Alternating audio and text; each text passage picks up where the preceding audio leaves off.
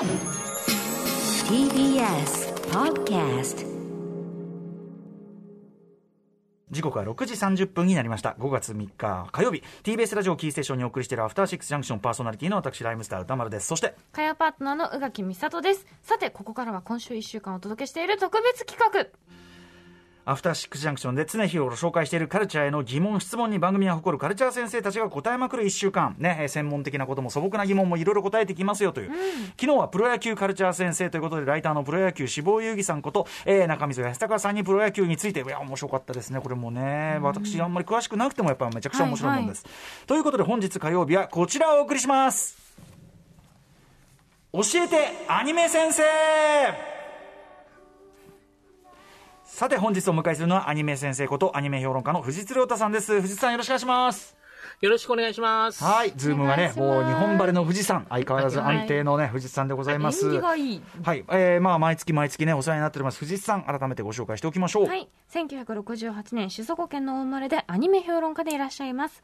主な著書に「私の声優道」「僕らがアニメを見る理由」「アニメと戦争」「アニメの輪郭」などまたインタビューレビュー解説ブックレットパンフレットの構成なども手掛けていらっしゃいます。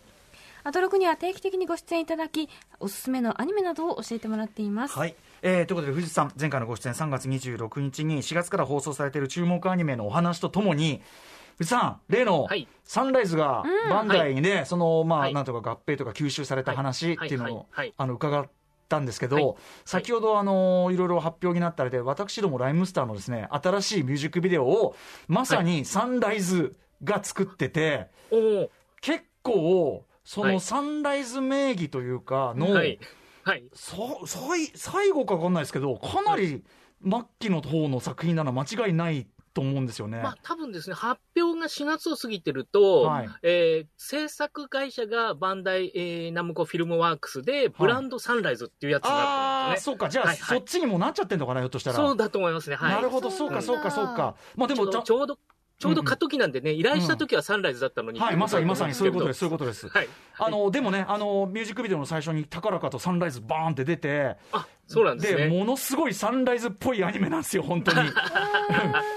なので、ちょっとぜひいずれ藤津さんにもご覧いただきたいなと思っております。あ、いや、楽しみにしております。なんかすごい、さはい。作画枚数もめちゃめちゃ使って気合い入れたってことなんで、はい、すごい楽しみですね。30分のアニメ級かけたって監督が豪語してたんで、おー、うんすごいですね。なので、はい、いずれちょっとあの、はい見せ見ていただきたいなと思います。はいということで、えー本日お知らせの後アニメにまつわるさまざまな質問、疑問に藤津さんにお答えいただきます。藤津さんよろしくお願いします。お願いしますよろしくお願いします。Junction. ここからは教えてカルチャー先生アニメ編です。アニメ先生の藤津亮太さんよろしくお願いします。はい、よろしくお願いします。はい、あの昨年もね、これ、同じ企画やって、でもはい。なかなか、あの興味深かったですよね、あの例えばリミテッドアニメーションっていうね、用語の使い方であるとかって、はいはい。割と知ったかぶりする側ほど間違いがちというか、ね、まあそうですよね。あの、なかなかね、今、あの、ベーシックなことが分かりやすいメディアってないんですよね。うん昔はその雑誌が入門者特集みたいなのをやることで、はい、結構そういう用語があれしたんですけど、今あうんうんんまりウェブの媒体とかやらないので、はい、あの、そういう意味では、あの、なかなかない機会だったなと思います。はい、藤井さん、ありがとうございます。じゃあ、ということで、今年もですね、大好評につき、えっと、引き続きいきたいと思います。ということで、一発目いきますね、早速ね。えーラジオネーム、佐藤優さんからいただいたアニメ先生への質問です。佐藤優さん、えー名探偵コナンやクレヨンしんちゃんそしてドラえもんなど毎年映画版が公開されるアニメがありますが、通常のアニメ版と映画版では制作期間はどれぐらい違うのでしょうか？通常のアニメ版が30分映画版が120分と仮定すると単純計算で4倍の時間とコストがかかると思いますがそんな単純なものではないのでしょうか？という佐藤優さんのご質問です。はい。まあ、あの、あれですね、アニメ版ってこの方書かれてますけど、まあ、いわゆるテレビテレビ。アニメってことですよね。うんうんうんはい、はい。あの、映画もアニメなので、はいそりゃまあそうだそうだ。はいはい。はいあのー大体ですね、そもそもじゃあテレビアニメどれぐらいの期間で作ってるかってお話なんですけれど、うんあの、大体脚本が出来上がってから3ヶ月から1ヶ月うんで出来上がる。まあ、1ヶ月ってのはかなり緊急事態だというふうに理解していただけ3ると思うんですけどヶ月から1ヶ月はい、うんはい、ぐらいなんですね。で、主にですね、絵コンテが、脚本が上がってから絵コンテに入るんですけど、絵コンテが大体2週間から4週間ぐらいかかるというですね、まあこれ理想の時間ですね。うんうん。で、作画が6週間ぐらい。っていうのを含んで大体3ヶ月ぐらいで出来上がるっていうのが、まあテレビアニメの理想的なスケジュール。30分。これで30分。これ、まあ、正確に言うと、正味21分うん、ですね。20分、うんうん。でもやっぱり大変なもんですね。本当ね。こんだけかかってんだなって。うんなので、あのーまあ、ご存知の方多いと思うんですけど、テレビアニメって、大体、こう、何班か班を作って、ローテーションで回していくんですよね。うんこれぐらい時間がかかるんで。あの、はい当然ですけど、1週間で1本できるわけではないので、うんうんえーそうやってこう、ローテーションで回していくっていう作り方をしてるんですね。うんで、じゃあ映画はどれぐらいかって、あの、里代さんが挙げていただいた、うん。名探偵コナン、クレヨンしんちゃん、ドラえもんっていう、まあ、年1回作ってるうん。ものですよね。はい。これおそらく、えーコナンの例なんですけど、コナンって4月末に公開、ゴールデンウィークに公開のことが多いと思うので、うん。えー5月、う4月に完成して、2ヶ月ぐらいお休みがあって、うんそっから、だから夏前ですよね、6月とか5月末とかから作り始めて、えーそっから脚本開発始めて、えー翌春に完成っていうのが一応スケジュールらしいんですよねじ。ゃあ10ヶ月10ヶ月う。うんうんうん10ヶ月ぐらいで作ってる。映画専用で作ってるチームってことですね映画専用で作ってるってことですね。はい。だから、テレビと監督兼ねてるときは、あのー監督もこっちにどっちかっていうと映画の方に専従になってて、うんうんテレビの方は別の人を多分、あの、サポートに立てて回すみたいなことをやられてるんですね。うんうん最近コナンはもう映画は映画の監督を立ててますしね。はいはいはいはい。うんうんっていう感じなので、えー、しんちゃん、ドラえもんも基本的にはこれぐらいのスケジュール感だろうなと思うんですよね。10ヶ月ぐらい10ヶ月ぐらい。でもすごいですね、で30分が3ヶ月ぐらいかかって、で、はいはい120分でも10ヶ月だから、やっぱり1本作る手間はそんなに実は、まあ、あの、ただ、これ、今のアニメ映画だと相当早いです。昔だとこれは普通にできるペースだったんですよね。はあはあはあ例えば、ルパン三世カリオストロの城って、うん、あの、そ、その年、1979年の5月に宮崎さんが作業に入って、うんうん宮崎監督が。で、7月から作画が始まって、うん10月に作画が終わってるんですよね。うん4ヶ月で、えー終わってて、はいで、12月公開なんですよう。んうんうん。なんでめっちゃ早い。うん めっちゃ早いんですよ。うん昔はでもこれぐらいが普通だったんですよね。そううん。それはその差は、やっぱり労働環境とかの差でしょうか？いや、あの、まあ、まず書くものが複雑になって大変だったっていうのがまずありますよね。えー、カリオストロのアクションも素晴らしいですけど、例えばコナンの爆発の密度とか、出てくるこ車が全部本物っぽいとか、うんうん。そういうことを考えると、やっぱりあの全然密度が違うので、カリオストとかグリグリ動くとことそうじゃないとこの差がちゃんとありますもんね、やっぱね。はい、そうなんです。そうなんで、あのーそう考えると、コナンとかは相当早いです。今は普通、あの、細田守監督も、それから新海誠監督も、要はうん全くオリジナルでお話を作って2時間の映画を作るっていうと、間が全部3年ですよね。うん。そうすると、まあさすがに大変だから多分半年お休みして、うんうん半年企画を練って、はい。で、2年で作るみたいな感じになってると思うので、うんうん。あのーなんで今、その長編だとやっぱり普通は2年ぐらいはかかるかなっていう感じですね。オリジナルだとね、またね。はい、そうですね。はい。はい。なるほど、なるほど。ということで、えーということですね。はい。佐藤さんお分かりでしょうか時間です。コストは当然、あの、かかって、大体まあ、あの、幅はありますけど、数億円から十数億円ぐらいの予算で映画は作っていて、うんなので、お安い方の映画だと、テレビワンクール分と大体同じぐらいです。ああ、へえ。そうなんだ。だから、うんうんワンクール作るか、映画を作るかっていう選択はありますね。でも何にせよ、これだけの数作られてるのに手間とお金かかってるっすね、やっぱね。まあ、それはかかってますね。ううんん。なるほど、なるほど。はいはい。はい、ということで、佐藤さんお分かりいただけましたでしょうか。じゃあ、二つ目の質問いってみましょうか。はい、はいラジオネーム、かんげさんからいただきました。70年代から80年代のテレビアニメは1年間でおよそ50話で放送されるものが多かったと記憶しています、うんうん。今のアニメは昔から続く作品を除けば1クール2クールが基本で長くつく続く作品も期間を空けてシーズン2シーズン3と続いていくものが多いように思いますどのような経緯で今のような放送形態に変化していったのでしょうか？また制作やマーケティング上どのような違いがあるのでしょうか？うん、確かに。クールで分かれてますよね、うん。そうですね。あのー昔は、あのーあれなんですね。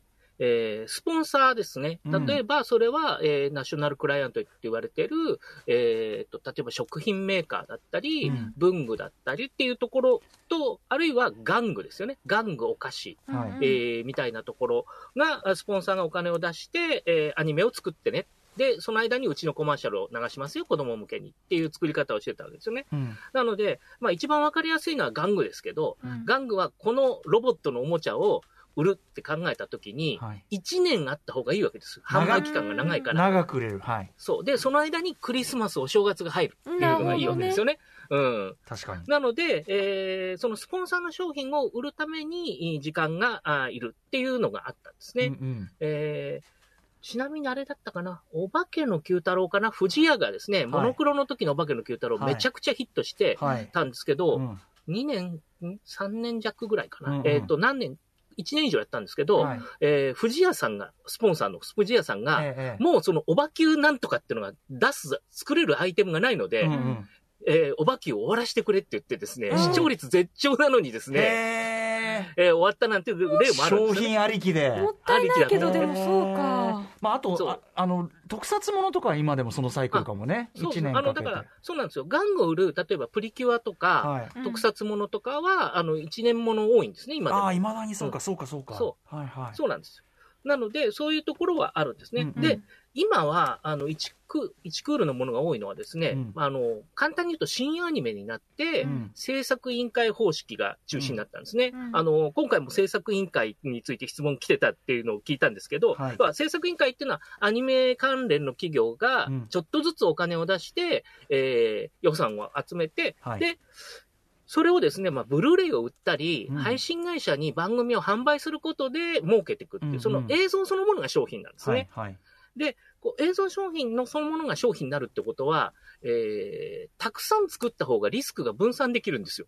あそうか。あたくさんっていうのはあのーその作品数を作品数ですね。はいはいじゃなくて。そのそう一本しかこれに、今年はこれ一本にかけるって言って、うんで、それを作ってこけたらみんな大変なんですけど、うんうん10本作って、ね、3本苦しかったけど3本当たった。あとはトントンみたいなうん感じでやった方がビジネスとしては安定するわけですよね。確かになので、えー制作委員会方式になったことで、1クールでその代わりいろんな作品をいっぱい作りましょうってなってた。うん大体これが、まあ変わり目。本格的に新アニメが始まった年をいつにするか難しいんですけど、はいスターまあ、今の形の新アニメは98年から本格的に始まったっていう言い方ができるかなと思うので、うんうんうん。まあ90年代末ですね、うん。末に今のような形になってって、はい。2015年には全、えー放送されてるアニメの、うん。えー分数ベースで半分以上が新アニメになったんですね。うんうんえーという形になったのが変わり目なんですけど、うんうん。特に、あの、新アニメになっても最初の頃はそこそこ2クール作品あったんですね。うんうん。ところが2006年に鈴宮春日の憂鬱があって、はいはい。はいこれ、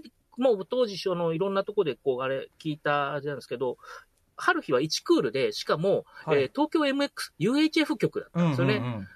これ、なんていうんだろう、普通だと、あ、その当時の2000年代初頭だと当たらないパターンなんですよ。うんうん。あの、なぜかというと、要は、ファンとタッチする、その空間的な範囲ですよね。うん。あの、UHF 曲って一見、はい。一件だけなので、うんうん。基本的には。ファンとの触れ合いも少ないし、当時はやっぱりファンのリアクションを受けて、後半の、その盛り上がりが後半にこう反映されていくみたいなうんうんうん。番組の、えーそういうのが求められたけど、1クールだとそういう反映する余裕がないから、うんうん盛り上がらないんじゃないかって言われてたんですけど、はいはい。鈴宮春日はすごいムーブメントになったんですよね。そうですねはい。はい。これはまあ、一そこにインターネットというか、そうですね。とあるいは動画投稿サイトみたいなのが関与してるんですけれど、そうだよね。なので、にで2006年、その前からも1クールもってあったんですけど、2006年で春日がヒットしたことで、あ、うん何 ?1 クール ?UHF 曲でもうん、こんなでかいムーブメント作れるの？っていう毎回あれが打てると思うなよ。そりゃあそうなんですけど。れは相当だけどな。うんうん。でも、10分の1でもいいっていう考え方ありますから、はいはい確かに確かにうん確かに。そううんうん。ちゃんと宣伝をすれば10分の1でもいいけど、そのちゃんと届くんだってことが結構確認されたりして、それでた、あの、今1クールっていうのは基本になったんですよね。なるほどうん。ね、それでね、例えばでも1クールでものすごい作品的クオリティが高いものをソフトとして、はい。まあ長く、まあはい。高く売っていくってことも可能ですもんね、やっぱり、ね。そうですね。そうなので、あの、結局、やっぱり商品として手元に置いときたいものをいかに作るかっていうのが、確かにあの、あって、出てくるようになったんですね。うんで、それがまあ、あの、2010数年ぐらいまでですかね、うんディスクのビジネスが、えーうん90年ずっと続いていくっていう感じになりますね。はい。それが今配信になりってことですもんね。だから、はい、そうです。配信ん、何せよだから何を売るのかの違いだったんですね、これね。うんうんそうですね面白い。はい。番組を通じて何を売るかなんですね。うんうんはい。関下さんお分かりいただけましたでしょうか、えー、3つ目いけるかな？いきましょうかはい、えー、黄緑さんからいただいた質問です最近日本の手書きアニメを見ていてもメカだけは CG で書かれているのをよく見見かけます。今の技術だとどこまでが手書きでどこまでが CG で補うことができるのでしょうか。というかそもそも CG を使うのは手で書くより省エネ化できるためだと思うのですがそうなると手書きアニメのような見た目ででも実は全て CG という作品がこれから主流になっていくのでしょうかという黄緑さんの質問です。はい。えっ、と、これ結構質問がいくつか混ざってるんで、一個ずつ分解していきます。はい。あの、えっ、と、CG を使うと手で書くより省エネ化っていうのは嘘ではないんですけど、うん CG ってやっぱ得意なものと苦手なものがあるんですよ。うんで、CG は、えっ、と、手で書くよりも得意なものはメカですね。うん機械、えー硬いもの。形がぐにゃって変わるとちょっと気持ち悪いものがまず得意。それはうん。CG ってやっぱそういうものなので。はい。あともう一個はダンスですね。うん。えー複雑な動きで、あの、アニメーターでも描ける人はいるけれど、すごく少ないんですね、それぐらい上手い方は。うんうんそうすると CG を使ったキャラクターでダンスをさせるっていうのは CG の方にすごくメリットがあるので、うんえーそういう部分では当然省エネっていう要素があるんですけれど、うんはい。一方でキャラクター描くときには、なんか CG で描くと、やっぱある種の立体物がそこにあるっていう表現になるので、うんえーっと、気になるところが出てくるんですよね。うん。あのー服のシワが動かないとか、髪型ちょっと変わったボサボサした髪の毛の髪が硬く見えるとか。確かに、これね、手が書きの絵だと気にならないところなんですよ。シワが動かなくても、髪がボサボサなのがあっても気にならないところなんですけど、うん。なので、そういうところをやっぱり手書きで書いた方が違和感は少ないよねっていうところがあるんですよね。なので、、あのーそこをこう、いかに組み合わせて作るかっていうのが今の、まあ、普通のアニメの作り方なんですけど、うん技術的には全部 CG で書くことはもう不可、あの、できるので、うんえっ、と、そういう作品も出てきてはいるんですよね。うんうんなので、えっ、と、主流に、すべて CG という作品が主流になっていくかどうかはわからないんですが、うんできることはできる。ただ、うん今は手書きと混ぜた方が、あの、多分ファンの快感度は高いっていう状態だってことですね。はい。ほどね、うん。あとその日本的な我々が期待してる日本的なアニメの絵柄っていうのと、うん。そのまだそのはい 3DCG との食い合わせっていうのかな、もう欧米はだって 3DCG に完全に乗り換わってるわけで、まあそうですね。はい。うんなので、そういう意味では、あの、そう、日本的な、特にね、漫画ベースのものって、うん。やっぱり手書きの方がアドバンテージはあるんですよね。確かに。元が線なんだからね、そう。あの、実際問題、えっと、例えば、ビースターズみたいに、はい。獣で手書き、漫画原作なのに CG でも全然違和感ないやつってのも作られてきてるので、うん。将来的にはそこもクリアされるとは思うんですけれど、うん。はい。あの、まだ一日の長というか、あの、今までのやり方ですぐできるっていう意味でも、うん。手書きの方にメリットがあるという感じですね。なるほど。うんうんななるほど。でも面白いですね。そのうん。あの CG だと違和感がある部分っていうのね、うんうん。確かに。言われてみると、あ得て増えてがあるというかそういうことなんですね。そうはいか。物を握ったりも CG 割と苦手なので、手元、指先があんまり得意じゃないんですね。はい。えー。なんかある種しなやかなそうか。なんかなんだろうね、ぐにぐにしたものとかね、はい。ということで黄緑さんお分かりいただけましたでしょうか。どうだ？もう一個いける。もう一個いこう。はい、はい、じゃあ行きましょう。ラジオネーム紅茶と緑茶さん。よくオリジナルアニメが作られるときキャラクターデザインに有名な漫画家やイラストレーターさんが起用されることはありますがその理由は作家の知名度や絵の絵の認知度の高さ以外に何かメリットはあるのでしょうか？またキャラクターデザインに求められるものって一体何なんでしょうか？ですっはい。て、。えーキャラクターデザインって一番求められるのは、まず、シルエットでキャラクターの見分けがつける、つく。そういうデザインをまず書くこと。でそれを構成、いろんなテレンテクダでもって、そういうキャラクター性を伝えるディティールのアイディアを持っていること。うん例えば目の描き方の種類、髪型の描き方の種類、うんみたいなものを持っていること。あるいは小物、ファッションの、えーアイディアみたいなもので、その辺は、やっぱり漫画家さんやイラストレーターさんの方が、アニメーターさんよりも、おうん強い人が多いんですよね。アニメーターさんでもそういう能力を持ってる人はいるんですけれど、うん。全員が持ってるかっていうとそうではないので、うん。あの、で、アニメーターさんは自分が書くことを考えるので、うん。複雑なデザインをやらない傾向にあるんですね。確か。に ちょっとこれは大変だなって。だけど、うんそこを気にせず書く人を投入して、うん。それをアニメ用にアジャストする作業を入れることで、アニメーターさんがアジャストさせることで、いいキャラクターになるわけですね。なるほど。なるほだから、キャラクターデザインの人は攻めることを、こう、攻めていく感じで、ちょっと実際に誰かが書くこと考えないで書いてくださいってことが多いですね。そうかそうか。違う人がいるメリットはそこなわけですね。そうそうそうなんです。と同時にでもやっぱりアニメのキャラクターデザインだから先ほどおっしゃったちょっとある種の記号性っていうか、はいはい。誰が書いてもその人に見えるみたいな、はい。なんかそこも求められますよね当然。うん、そこを、そこをアジャストするのが、あの、いわだからキャラクターデザインでも原案って言われてるイラストレーターさん、漫画家さんと、あ実際にアニメ用の線画を起こしてるのはアニメーターさんの2人の名前が出てくるわけですよね。でアニメーターさんはその多くの人が書けるような形に、えー翻訳して、アニメ言語に翻訳して書くわけです。そうかそうか。翻訳って言われるとすごいしっくりきたなんかクランプ先生の絵とかね最初もうはい。信じられないぐらい線多いじゃないですか。はいはい。で。もそれがアニメになったらでもうんうん。あの元のももちろん要素はあるけどうん。どっちかもっとシンプルになってるというか。うんうんはい。それはその仕事の結果なんですね。あのーコードギアスのねうんうん、クランプさんのデザインは、やっぱ木村隆弘さんは、あのー実際にデザインする前に単行本見ながら、も絵を模写して、うん。特徴をまず抑えるっていううん。ところから練習をして、うんうん。それで、あの、キャラクター表を作ったそうですね。は。ないるほどね、うん。じゃあそのキャラクターデザインっつってもだからその元のデザインの人とそれをどう翻訳するかの2つの役割のあるっていうのは今後クレジット見てもその意識すると面白いかもしれない、そうですね。はい。2つの役割があったんだ。おーっとお時間が来てしまいました無限にできる感じですね藤津さんねさすがでございます。はい。ということで、えーアニメ先生、藤津亮太さんの授業は本日はここまでとさせていただきます。最後に、藤津先生からのお知らせことなどお願いします。えーっと、5月21日土曜日ですね、朝日カルチャーセンター新宿教室で、えーっと、アニメを読むという講座をやります。これ月1でやってる講座なんですけれど、うんえー今度は、あの、富野義行監督のブレンパワードをですね、お取り上げて、まあ、ブルーレイボックスも出て、僕も、まあ、取材をしたりもしたので、うんうん。その辺の、えーフィードバックも入れながら作品のできるまでの背景解説を解説したり、内容を分析したりできればなと思っております。はい。